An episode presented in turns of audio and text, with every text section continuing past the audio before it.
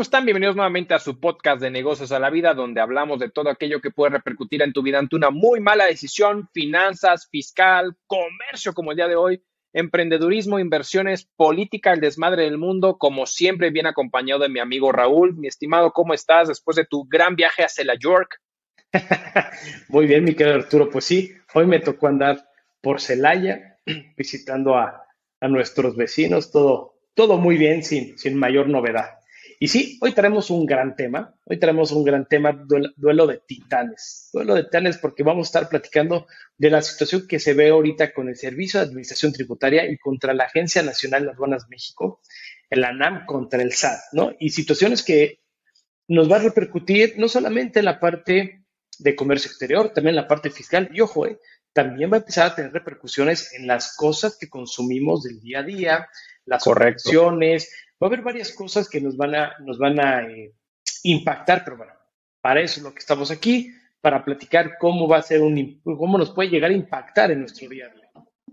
Correcto. Y la verdad es que, oye, la NAM, ¿cuánto tiene que acaba de entrar en enero de este año y ya, ya está viendo conflictos, ya está tomando sus decisiones y dice, yo soy un organismo autónomo dependiente de la Secretaría de, de Hacienda y Crédito Público y entonces quiero implementar mis propios mecanismos de comunicación con la gente para poderle dar certeza a, mis, a, todos mis importadores y exportadores justamente con mis propios sistemas y mis propios medios sin depender del SAT, pero eso al SAT no le gustó. Y entonces, amigo, a ver, primero que la gente entienda qué es la NAM y cuál es la importancia que tiene y qué fue lo que sucedió del diciembre de 2021 a enero de 2022 y todo lo que está llevando, ¿no? Sí, mira, es, un buen punto. Qué bueno que lo, que lo partimos ahí. Mira, la ANAM es la Agencia Nacional de Aduanas de México. Y este es un organismo que depende, que es desconcentrado, pero depende de la Secretaría de Hacienda y Crédito Público. Y lo que hace es robarle un brazo al Servicio de Administración Tributaria, el SAT.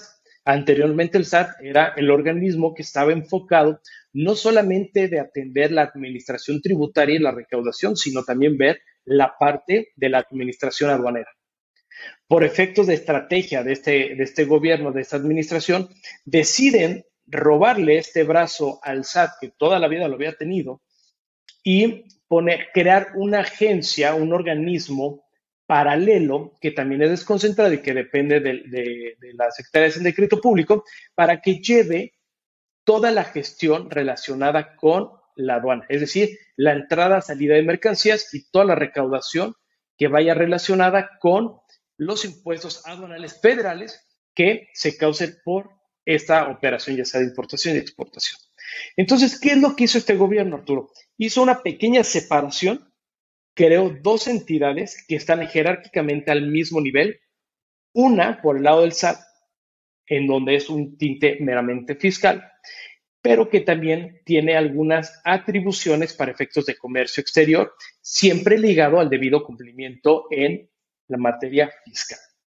Y por el otro lado, crean ahora a una, a una autoridad que es la NAM, que va a estar exclusivamente enfocada en la operación aduanera, es decir, todo lo que se haga dentro de lo que se conoce como recinto fiscal, que son las aduanas, y todos los, los actores relacionados van a ser administrados, controlados por la NAM.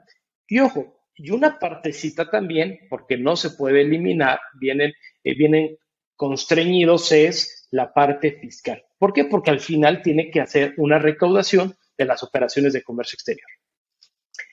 Entonces, mi querido Arturo, en este inter, entre que hacen esta separación, que desde el año pasado ya estaba ahí, ya se venía haciendo esa separación, entre rigor este año, se, se, presenta el decreto que crea la, la Agencia Nacional de Aduanas México y su reglamento interior, en la cual empiezan a señalar cuáles son las atribuciones que tiene y cuáles son las atribuciones que le quitaron al SAT para efectos de la operación aduanera. Entonces, en este inter, mi querido Arturo, ¿qué es lo que pasa? ¿Cuál fue la situación uno? Punto número uno. La separación del personal del SAT a la NAM fue muy complicada por muchos factores. La primera es empezaron a quitar puestos de trabajo que ya estaban establecidos en el SAT desde hace mucho tiempo. Correcto. Dos, utilizan a una, ahora un, este, a una administración eh, que es la NAM, pero que es dependiente de Sedena. Y que ahorita vamos a ver porque está, está muy interesante el contraste entre una autoridad y la otra. Tercer punto, la NAM no tenía nada. Cuando la crean no tiene nada, era un pequeño elefante en blanco, apenas ya había escritorios. Entonces, ¿qué hicieron? Empezaron a ocupar oficinas del SAT, empezaron a hacer que la NAM iba a utilizar los sistemas institucionales del SAT para poder llevar a cabo sus actividades. Y cuarto punto en donde se ven afectados, que la gente o mucha gente de la NAM que empezó a incorporarse con nueva incorporación, no tenían los conocimientos técnicos necesarios que ya se había adquirido en el SAT. Y por lo tanto, al momento de hacer esa separación, empiezan a perderse muchas personas, muchas cabezas, muchos procesos y empieza el tropezón, ¿no? La incertidumbre de cómo hacer, qué hacer, quién es responsable, tú qué haces, qué yo hago. Y desde eso, desde el primero de enero o en primeros días hábiles de este año, hubo un proceso de acoplamiento que empezó a generar molestias en muchos contribuyentes que hacen operaciones de comercio exterior. Entonces, es el panorama que ahorita iniciando fue el que es el que tenemos en relación con la NAM. Oye, pero a ver, es que justo, y creo que diste en un, dijiste un comentario muy interesante, porque justamente como, ya sabes, a ver, Estamos súper acostumbrados a que nuestras autoridades fiscales de repente o nuestro gobierno de repente lanza, y no solamente en este, sino en gobiernos anteriores, cuando realizan cambios estructurales o cambios para implementar hacia el contribuyente, es lo aviento y sobre la marcha vamos aprendiendo. A ver qué sale, sí, sí, sí. A ver qué sale y vamos descubriendo todos juntos, eh, eh, agarrados de la mano, para ver cómo va funcionando. Y yo creo que bajo este supuesto, obviamente, cuando la NAM surge y sale, pues obviamente tiene que ocupar la infraestructura que tiene actualmente el SAT. Pero dentro de esa independencia como organismo distinto, yo creo que ellos en su bienaventurado desempeño y poderse reconocer como una entidad independiente buscaba generar mecanismos alternos suficientes y propios para darle eh, justamente o brindar un mejor servicio a, en este caso a los contribuyentes, en este caso a los, exportadores e importadores de mercancías, ya sea virtuales o eh, definitivas. Pero justamente aquí el punto, un es, ¿qué es lo que sucedía? Como bien la NAM se agarra justamente de la infraestructura del SAT ante algún tema que no funcionara en los sistemas del propio SAT, la NAM tenía que decir al contribuyente, espérame tantito, déjame reviso con el SAT para que me arregle los sistemas y que me dé certeza de qué es lo que está sucediendo. El SAT le contesta a la NAM y la NAM le dice al contribuyente, aquí está la situación. Entonces, toda esa triangulación de mecanismos o de, de comunicación entre fallas dentro de los sistemas, etcétera, pues obviamente triangulaba y eso no permite agilizar los procesos que se busca justamente a través de la NAM por eso la creación para mantener la parte operativa con la NAM justamente a través, como bien lo menciona la Sedena, porque sabemos que la Sedena pues ahora sí que controla las aduanas y con la parte exclusivamente fiscal, porque al final el SAT se queda con la atribución de auditar, ¿no? De fiscalizar, de recaudar y poder y, todo este tipo de situaciones. Entonces, al final ante esta situación pues es un es un conflicto y entonces surge una excelente iniciativa digo, excelente, y tú ya, tú que estás más metido en el tema operativo del comercio exterior, tú ya nos podrás decir si fue una buena apuesta mal ejecutada o de plano tenía, no tiene ni pies ni cabezas la propuesta que justamente ejerce justamente eh, con este famoso aviso de cruce, que es lo que tiene que ver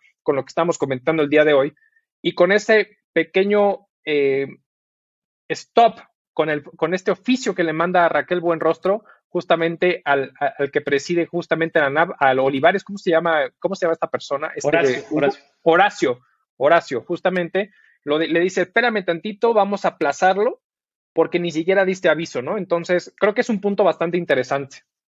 Sí, mira, y, tocas un punto que me voy a regresar un, un, poquito para, ahí, para ir brincarme, que ahorita comentabas, porque fíjate que tanto la NAM como el SAT tienen facultades para ir a hacer fiscalización a los contribuyentes. Entonces, ambas autoridades pueden ir a auditar cuestiones de operaciones de comercio exterior.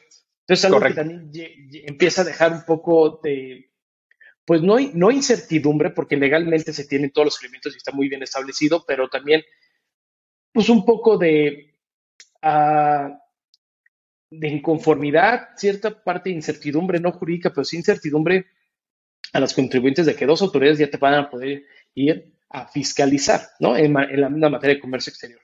Y partiendo de esto, es, es un muy buen ejemplo porque lo que está pasando hoy en día es que la NAM está tratando, o así se ve, o así se percibe, como de poner, empezar a establecer sus propios formatos, su propia metodología, y no quiere seguir continuando con las operaciones o la forma de trabajo que se llevaba en administraciones pasadas.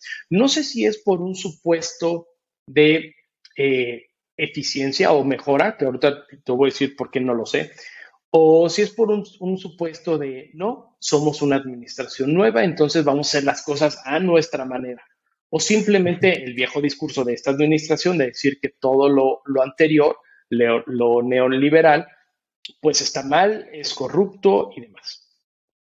Entonces, ante, ante estos supuestos, lo que está haciendo la NAM es que emitió un nuevo formato, que el SAT había, eh, que el, bueno, la NAM sacó un nuevo formato que se utiliza para hacer operaciones de comercio exterior, algo que el SAT ya tenía establecido.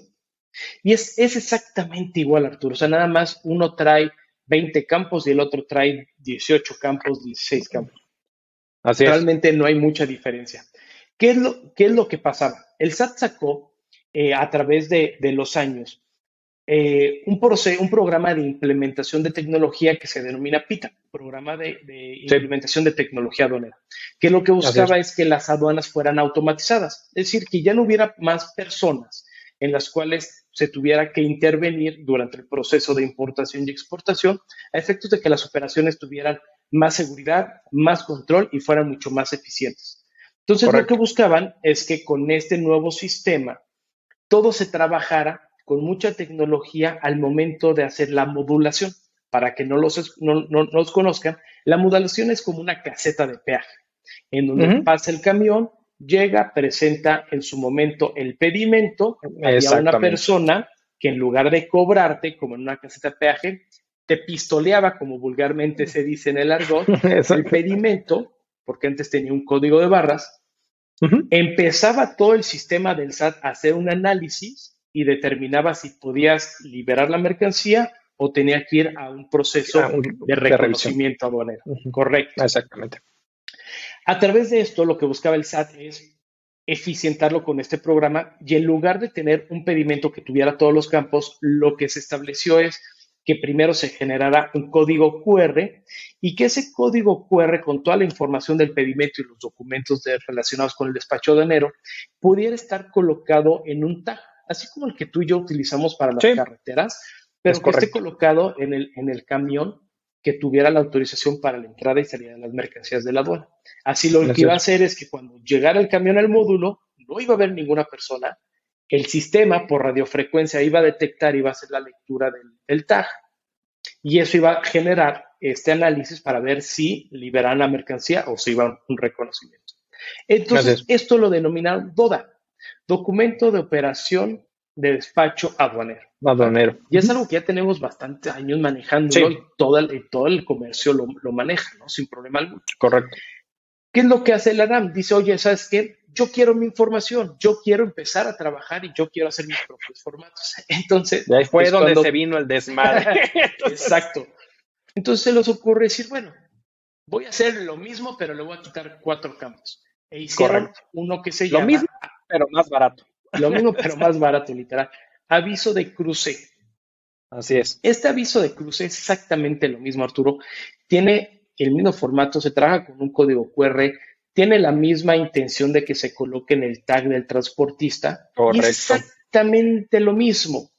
Es más, si tú los ves, vas a decir, oye, pues nomás hay uno o dos campos de diferencia, porque todos los demás, toda la demás información, el grueso de la información, se va ya dentro del sistema que está, que está constreñido en el código QR para lectura.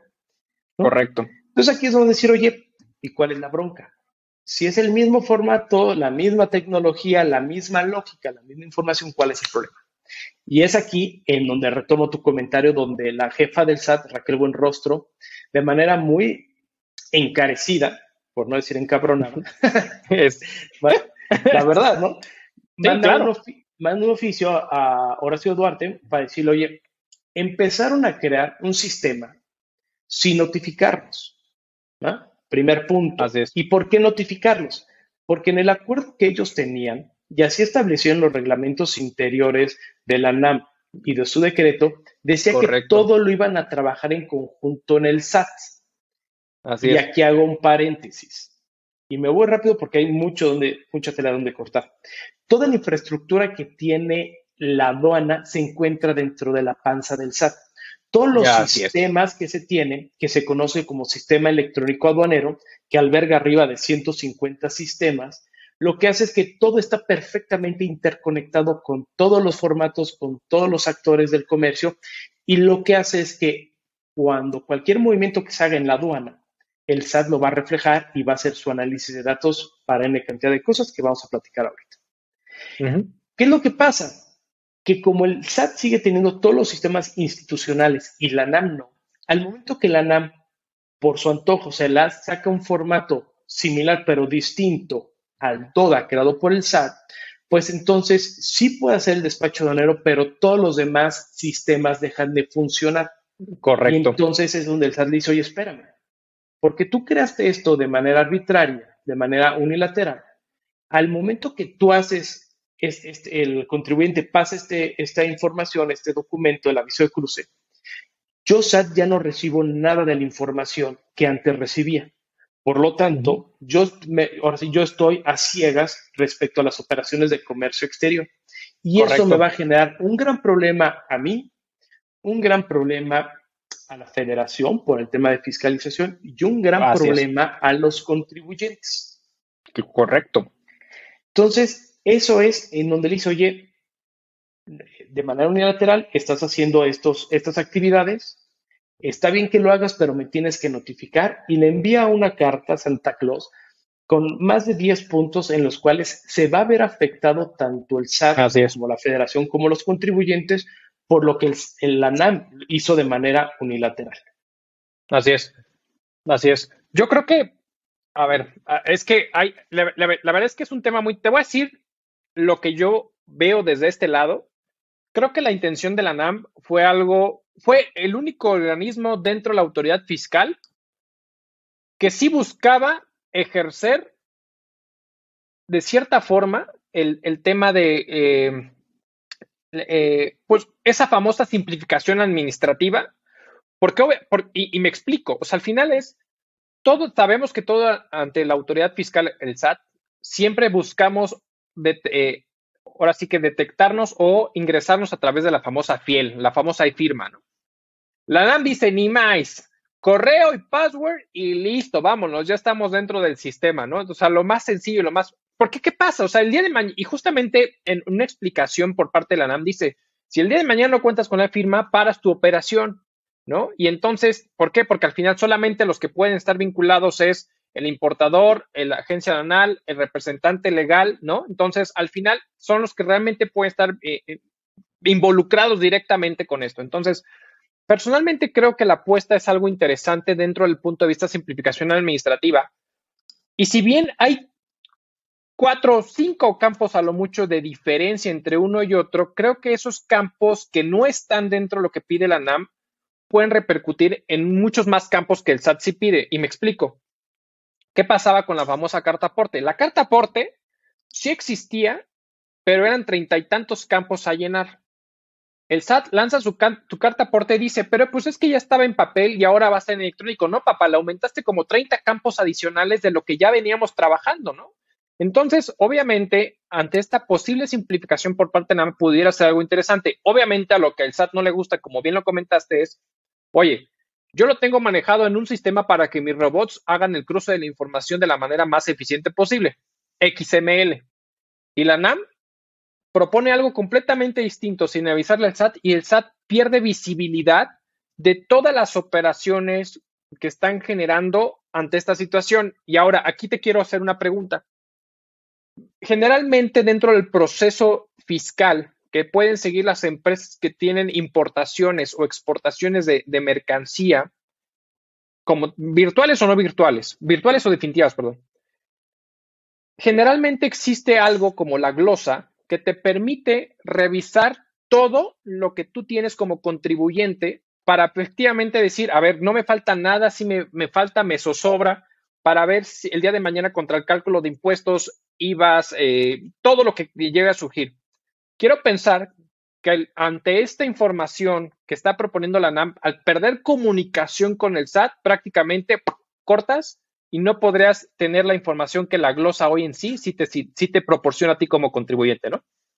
Exactamente, eso es una de las, es un claro ejemplo de las repercusiones que tiene esto. ¿Por qué? Porque cuando la, información ya no del pedimento llámese del DODA que platicábamos, eh, ya no llega a los sistemas del SAT, el SAT ya no la puede procesar y por lo tanto no puede utilizarla para sus análisis de riesgo, para su procesamiento de data, para otras cuestiones como la devolución de impuestos, por ejemplo, del IVA, claro. Este, incluso para temas de ISR, tampoco se la puede compartir al contribuyente.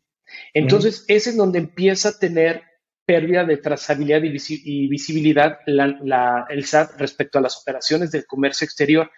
Y creo que aquí empieza eh, se empieza a dejar ver que sí, sí va a empezar a haber una diferencia hasta cierto punto clara, no solamente del manejo del criterio, sino de la intención o de lo que busca cada una de las administraciones. ¿Por qué? Correcto. De los puntos que te había comentado al principio es que la NAM cuelga de Sedena. De hecho, para los que no saben, las aduanas ya están militarizadas. O sea, lo que tiene que ver con, eh, con fronteras, perdón, aduanas en frontera terrestre, lo ve, la, lo ve Sedena. Que lo que tiene que ver con aduanas marítimas, lo ve la Marina. Y las que tienen que ver con aduanas interiores, lo ve la Guardia Nacional. Entonces, ya desde ahí dejábamos ver que la Guardia Nacional iba a empezar a tener tintes militares porque ya tenía eh, asignadas ciertas tareas que colgaban directamente de este, cuestiones militares de la Sedena. Entonces, aquí, ¿qué es lo que pasa? Que está volviendo a ser una actividad o un pensamiento por parte de la hora ANA, más para cuestiones operativas y no estratégicas como la tenía el SAT. Porque el SAT, de hecho, hay, que recordar que México es uno de los principales pioneros a nivel mundial del análisis y procesamiento de datos para cuestiones de materia fiscal. Y toda la gestión del análisis de riesgo que tiene y la trazabilidad de información a partir del CFDI, CFDI y los sistemas institucionales, México es pionero. Y eso lo estaban trasladando a lo que es la aduana. Entonces, cuando tú, tú eh, eh, accionabas un pequeño botón en la aduana, toda la maquinaria del SAT empezaba a trabajar y no solamente al favor del, SAT, sino a favor del contribuyente. Y esto lo traigo a colación, Arturo, porque tú muy bien lo dijiste, oye, el SAT lo que buscaba si era un tema de eficiencia, si era un tema de análisis. Y aquí lo que empezamos a dejar, lo que nos empieza a dejar ver es que la NAM lo que va a buscar nada más es la cuestión operativa, posiblemente ya no la estratégica para un análisis post-despacho, que era lo que estaba haciendo el SAT. Es decir, para que no entiendan lo del post-despacho, evitaba que hubiera revisiones continuas en la aduana para que a través del análisis de datos y la inteligencia que tiene el SAT pudiera hacer una auditoría posterior a los contribuyentes a fin de agilizar las aduanas y ser más competitivos en, términos de comercio internacional. Correcto. Estoy completamente de acuerdo contigo. Y, y aquí, entonces, empiezan los problemas, ¿no? Porque Horacio Duarte, la cabeza de la NAM, que también anda en campaña ahí por, por el Estado de México. Ah, ¿Te cae? Sí, y él estuvo en campaña con, con Sheinbaum y todo. Exacto, este, ¿qué, es lo que pasa? Que ellos emiten y le dicen, oye, yo estoy en disposición de darte la información, nosotros estamos preparados para darte la información. Ahorita voy a suspender el aviso de cruce, que entró en vigor el primero de agosto, es decir, apenas hace una semana, 15 días, entró en vigor. Y a los tres días el SAT estaba quejando y el ANAM dijo, ok, me voy a detener, voy a detener y voy a dar una prórroga hasta el 19 de septiembre para que tú, SAT, te vayas preparando de la información que yo te voy a enviar y sea tu bronca casi casi del cómo vas a obtener la información y qué va a hacer con esa. Que ahora sí, si te parece bien, digo, para no meternos más a temas administrativos y, generales, porque eso podríamos abarcar muchísimo, vámonos exactamente cuál es la repercusión que va a tenerle el SAT derivado de esta falta de información o merma de información que va a tener con este nuevo aviso de cruce para efectos aduaneros. Ahí yo nomás te detengo tantito porque justamente, y ahí yo me pregunto, y creo que es uno de los puntos que justamente la, que Raquel Buenrostro le hace ver al buen Horacio, y creo que para allá ibas, y es un punto que ahorita con este contexto que acabas de dar, es, a ver, sí, está bien, yo, Anam, detengo de manera provisional hasta el 19 de septiembre para, para tú que el SAT vete preparando para la información, pero a ver, ¿Tú crees que existe realmente una certeza jurídica para el contribuyente, aún sabiendo que la ley aduanera y el reglamento de la ley aduanera te dice que la información proporcionada para el despacho aduanero y así como el contribuyente tendrán que ser bajo las reglas de carácter general que emita la SAT? Entonces, al momento de que la NAM propone un aviso completamente que no está normado, pues al final efectivamente pudiera crear una, una situación de incertidumbre jurídica para el contribuyente al utilizar un documento que no está en ley, que no está en reglamento, que no está en las reglas de carácter general de comercio exterior. Y entonces dice, la NAM te dice, pues yo me voy y si no lo haces con mí, o sea, imagínate, si no lo haces con mi información, no te despacho y el SAT te va a decir, papá, no te lo puedo hacer deducible, no te puedo acreditar el IVA, no sé qué, porque no estás haciendo con la información que yo emití con mis reglas, con mi juego. Entonces, este conflicto entre, entre, dos, entre dos instituciones o entre dos organismos que dependen de una misma secretaría, pero que son independientes de manera operativamente hablando, pues nos van a cargar a nosotros el payaso, ¿estás de acuerdo? Sí, correcto, correcto, correcto. Y, qué, bueno que lo toca hacer. Era un punto también de los, uno de los puntos que, tenemos que, que ahondar. Y es que la realidad es que como dice, nos carga el payaso, no tenemos certeza jurídica porque todo el sistema jurídico aduanero está establecido y está basado sobre el actuar del, Servicio de Administración Tributaria. Entonces, si tú revisas la ley aduanera, el reglamento de la ley aduanera, las reglas generales de comercio exterior, te establece que todos los procedimientos, formatos, ¿no? Como es DODA, deberán de ser establecidos o deberán de utilizarse conforme lo haya establecido el SAT mediante reglas. Exactamente. Entonces, ¿qué pasa? Si nos vamos a la parte jurídica, ahorita existe un gran vacío, una indefensión jurídica por parte del brutal, gran ambigüedad, porque nosotros no está como contribuyentes legalmente no estamos obligados a utilizar el aviso de cruce que ha creado la NAM, porque para efectos legales estamos obligados a utilizar el DODA que fue creado Exacto. por el SAT. ¿Por qué? porque todo el sistema va relacionado a lo que hace el SAT, ¿no? Todo el sistema, no solamente sistemas técnicos, tecnológicos, sino el sistema jurídico va relacionado al SAT. Y aquí, ¿qué es lo que pasa? Es que si nosotros presentamos un documento distinto al establecido en la ley aduanera, podemos caer en una infracción que nos puede repercutir en una sanción, tanto económica como administrativa. Claro. Entonces es donde dice, ay, güey, o sea, la NAM ahora es la, Agencia Nacional de la Aduana. Es quien me administra la aduana. Pero la ley me dice que debo de hacerle el caso al SAT. Exacto. Y, y entre ellos dos están peleados con los documentos. Entonces, ¿qué va a pasar? Tú como contribuyente, yo te pregunto a ti, Arturo, ¿a quién le harías caso?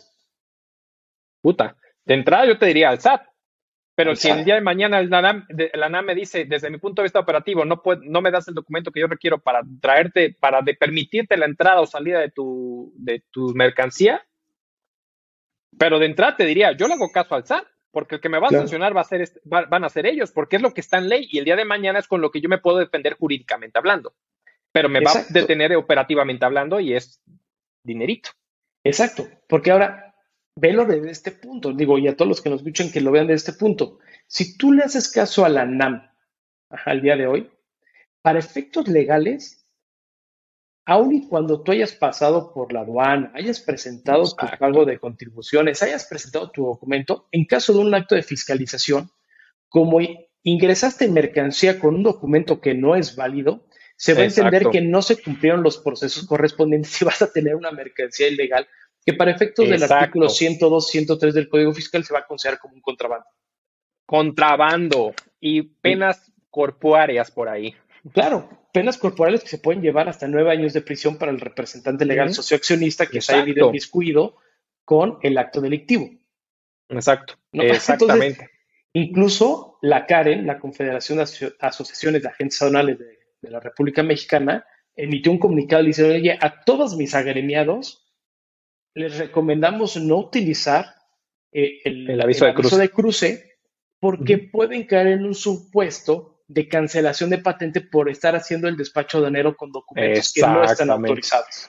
Exactamente. Exactamente. Entonces, ahorita es lo que estamos viviendo. Por un lado, vemos una NAM que no va, va, a torcer su brazo, o sea, de manera muy, creo que muy exagerada, poco diplomática, le dijo al SAT, te, te doy un mes para que arregles tus sistemas y le hagas como quieras porque esto va para adelante. Y es como de, a ver, papá, no es que arregle los sistemas, es de, hay que arreglar el tema jurídico, hay que arreglar el tema de los sistemas, hay que arreglar la comunicación, hay que, hay que, hay muchas cosas, porque efectivamente dentro de los famosos 10 puntos que Raquel Buenrostro menciona dentro del, oficio que le manda Horacio, eh, Horacio, lo digo como cuate, al maestro Horacio, este, em, es justamente uno de los que, que a mí personalmente tiene todo sentido, es, a ver, espérame, no me, como yo, yo pierdo trazabilidad, el día de mañana va a pasar una situación, el, contribuyente puede eh, adentrar mercancía y después retractarse, y entonces, a pesar de que la mercancía ya entró, le va a generar un saldo a favor que el día de mañana me va a, me va a reclamar y yo, SAT, no tengo trazabilidad de, de, de, todo ese proceso y me va a venir a reclamar un saldo a favor de algo que realmente sí sucedió, pero él se retractó de cierta forma y entonces me lo va a venir a cobrar. La otra también es, pues al final, lo que no le gusta al SAT es la simulación de operaciones, porque dado que al final, en uno, de los, uno de los temas es, oye, como no voy a tener certeza yo el SAT de la, de la información que se está trazando, pues puede haber mecanismos de simulación donde dicen que hay mercancía cuando realmente no existe porque no está, no, hay, no hay una fiel vinculada, no hay muchas cosas que están vinculadas, y entonces pues, yo no tengo manera de saberlo y eso al SAT no le gusta. Parte, son dos de los puntos de los diez que mencionó, más el tema de la certeza jurídica justamente hacia los contribuyentes, que el SAT, que bueno, Raquel le, dice a Horacio, ¿no? Claro, claro, y, esa parte de la trasera es, es, importantísima, porque al final el SAT ya no va a saber cuál información.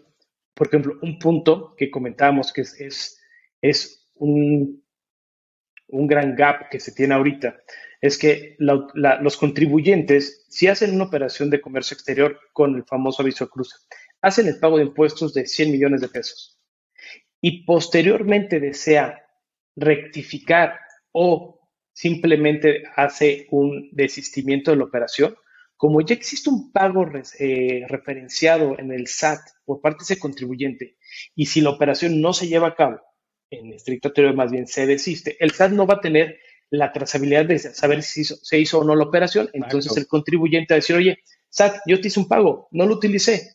Tú no sabes si lo sé o no, pero yo te digo que no. Y de aquí tengo un saldo a favor que quiero que me devuelvas mis 10 millones de pesos que pagué. ¿No? ¿O qué va a pasar, Arturo? Caso importantísimo y quién mejor que tú para, para saberlo. El tema de, de la conformación de la DIOT, ¿no? Para todo el tema de las devoluciones de IVA, el SAT se encarga de hacer las devoluciones de IVA. Y parte de los IVAs que se consideran para este tipo de solicitudes son los IVAs pagados en la importación. ¿Qué va a pasar si el SAT no sabe realmente si se pagó o no ese IVA, si hicieron operaciones de importación porque no tiene la información? Exacto. Y, y otro punto importantísimo, incluso en materia económica, macroeconómica, bueno, en el tema económico mexicano, la balanza comercial, cabrón.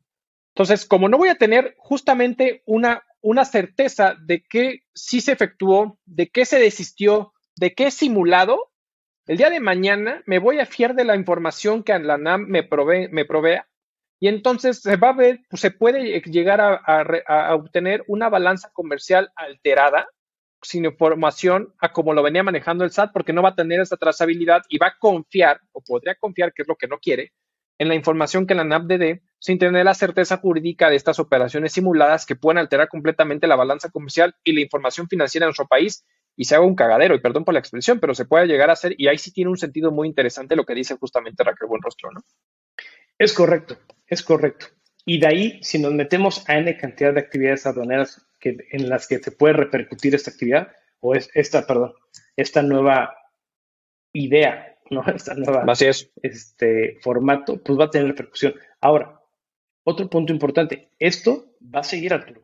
Va a seguir porque acaban de generar un nuevo documento que va a suplir a uno que ya tenía el SAT, que se denomina cruce de valor, que es la transmisión de toda la información relacionada con el valor de las mercancías y documentos o información relacionada con la comercialización. Entonces, la NAM le valió que viendo todos estos problemas, él generó su propio nuevo formato en el cual se tiene que transmitir la información y ¿qué pasa? Va a volver a dejar afectados al, al SAT. ¿Por qué? Porque ahora ya no solamente ya no va a tener información general del pedimento, si se despachó o no, sino no va a tener información de la, del valor y los datos de comercialización, comercialización de la mercancía. Entonces esto te pega otra vez en la balanza, te pega en temas de deducciones para efectos de ISR, te, te, afecta en temas estadísticos para tema este, de análisis de datos para, eh, para la cuestión de la gestión de riesgo y volvemos a los mismos problemas, ¿no? Entonces, ya se ve que es una actitud muy marcada por parte de la NAM de decir, yo quiero dejar mi huella, yo quiero que se utilicen mis formatos. exacto. No me importa que siga utilizando los sistemas institucionales del SAT, ellos se van a tener que adecuar o se va a tener que crear un puente. Y esto es muy peligroso, Arturo, muy peligroso porque, ojo, si lo vemos de manera dramático, de manera eh, público, pues vemos que existe de manera muy clara una lucha de poderes. Definitivamente. Si la vemos de la, de la cuestión operativa, tenemos una incertidumbre jurídica muy alta por parte de los contribuyentes. Pero Arturo, ¿qué va a pasar con toda la cuestión de la, de la visualización o cómo nos ven o la percepción que estamos generando en el extranjero, es el tema de la inversión? Pues es que no va a haber certeza jurídica. ¿no? Claro, o sea, van a decir, oye, se están peleando de manera interna. Y no están haciendo, no, no, están, no, están, no están coordinando. Y aquí, sobre todo el punto que voy, es que, si te das cuenta, empieza a jalar, ahora sí que más agua, ¿cómo le, cómo le llaman? Más agua, para su molino. La NAM, ¿no? Para tener más control, más independencia, pero estamos hablando que es una autoridad con tintes de seguridad y ya no de tintes estratégicos para Este, cuestiones fiscales aduaneras. Y esto lo traigo a colación y quiero saber tu punto de vista, porque la NAM dentro de sus facultades que tiene es que ellos pueden establecer su propia directriz, su propia normatividad para efectos de llevar a cabo las actividades para las cuales se encuentran facultados. Entonces, el día de mañana, yo no dudo que para 2023 la NAM saque su propio reglamento, para operaciones, sus propias reglas. Entonces ya nos vamos a encontrar más como un CBP, que estamos más enfocados en teoría, ¿no? Para cuestiones de, de terrorismo, bueno, aquí en este caso para temas de contrabando, de drogas y todo eso, y ya no va a ser una aduana estratégica que era algo que todas las administraciones habían peleado. Correcto. Para efecto de volvernos competitivos en un entorno global para atraer inversión extranjera directa. Yo digo, que la solución es brinquemos al blockchain y ya, nos libremos de todo este rollo. O sea, y, y, es una manera de poder tener trazabilidad de la información de todos los mecanismos y ya nos olvidamos todo eso. Pero ese es un sueño guajiro. Pero bueno, o sea, al final lo que estás comentando, yo sí creo que la NAM lo va a hacer. O sea, la NAM lo va a hacer y entonces se va a volver más en un tema de control, como bien lo mencionas, en temas de seguridad, más allá de un tema estratégico para efectos recaudatorios o para efectos de crecimiento como país, y entonces va a haber un conflicto interno y digo, o sea, al final, Raquel Buenrostro va a tener, o sea, ella tiene un, tema muy, muy fuerte en México que es recaudar, recaudar, recaudar y recaudar. Ese es, es, su lineamiento. Tiene que recaudar, recaudar, recaudar, porque tiene que darle presupuesto al gobierno federal. Entonces, cuando llega un, un, un organismo interno que se contrapone a esas metas o a esas métricas, va a ser un conflicto interno muy, pero al final la NAM está facultado para crear sus propios lineamientos y que te, créeme que lo va a hacer. Si ya ahorita que no tienen infraestructura bien consolidada, están aventando pataditas, decir voy a hacer y voy a crear y todo este rollo, claro que lo va a hacer. ojalá, el único punto, y a mí lo que más me preocupa, digo que ellos se peleen y que hagan lo que quieran. El tema es que no nos afecten a nosotros como contribuyentes en nuestra operación, que nos den certeza jurídica, porque eso es algo que nosotros tenemos para que podamos seguir operando. Y obviamente sí, que al final la información que se provee a nivel económico sea real, sea algo que tenga sustento y evitemos este tipo de situaciones en actos de simulación que se pueden llegar a dar por esta falta de comunicación y trazabilidad que el SAT tanto dice, ¿no? Correcto, sí, completamente de acuerdo. Es, es, un punto que hay que estar muy al pendiente porque va a tener un impacto. Un impacto que si lo vemos de manera eh, secuencial, puede llegar hasta afectar en algún momento la cuestión de la cadena de suministro, ¿no? la proveeduría de mercancía y al final va a repercutir en costos, en escasez, en, cualquier otra situación que digo, igual lo está llevando muy, muy, muy lejos, pero la realidad es que puede pasar si sigue teniendo toda esta complicación que el día de hoy estamos viendo con las nuevas adecuaciones que está haciendo la NAM. Exactamente, estoy completamente de acuerdo. Digo, ojalá y, lleguen a buenos acuerdos. Entiendo el, agobio del SAT, entiendo el agobio de Raquel Buenrostro, y ojalá y puedan llegar a buenos acuerdos por el bien pues, de, las, de las partes, de todas las partes, tanto el tema del SAT como el tema de la NAM, como el tema del contribuyente. Y este, y digo, ojalá y lleguen a buenos acuerdos, ojalá y no se monten en su macho como acostumbran a hacerlo. Pero bueno, eh, no sé si quieras agregar algo más a mi estimado amigo. Híjole, creo que hay muchísimas cosas que hablar, pero bueno, al menos en, la parte central de, este tema, creo que pues ahorita estamos, hay que ver antes del 19 de septiembre cómo se empieza a ver, a establecer la comunicación y los mecanismos de control que va a tener eh, que tomar el, eh, la NAM y que va a tener que adecuar el SAT para que no haya afectación ni en las aduanas ni en la parte tributaria o fiscal por parte del SAT y que nosotros como contribuyentes pues tengamos certeza segura de lo que debemos de cumplir y a quién le debemos de cumplir. Completamente de acuerdo contigo, completamente de acuerdo. Pues bueno, les deseamos lo mejor a la NAM y al SAT, que se pongan, que, se van a echar unos chupirules y ya este, y se ponen de acuerdo ahí los, tanto Horacio como Raquel, y puedan llegar a buenos acuerdos. Pero bueno, pues muchísimas gracias a todos por seguirnos en este su episodio, en este su podcast. Saben que estamos en todas las plataformas de audio, Apple Podcasts, Google Podcasts, Spotify, eh, Amazon Music y por supuesto tenemos el video podcast en YouTube. Suscríbase, dele a la campanita y por favor comparta. Y creo que esta información es de vital importancia porque existe un sinnúmero de contribuyentes, un sinnúmero de, empresarios que tienen importaciones, exportaciones, sistemas de información, fleteros, o sea, hay mucha, mucha cadena económica involucrada en este, en este gran conflicto que es importante que estén eh, aquí en conocimiento. Entonces, nos amalo, comparta este episodio con todos sus allegados. Y pues muchísimas gracias y hasta luego. Nos vemos. Hasta la siguiente.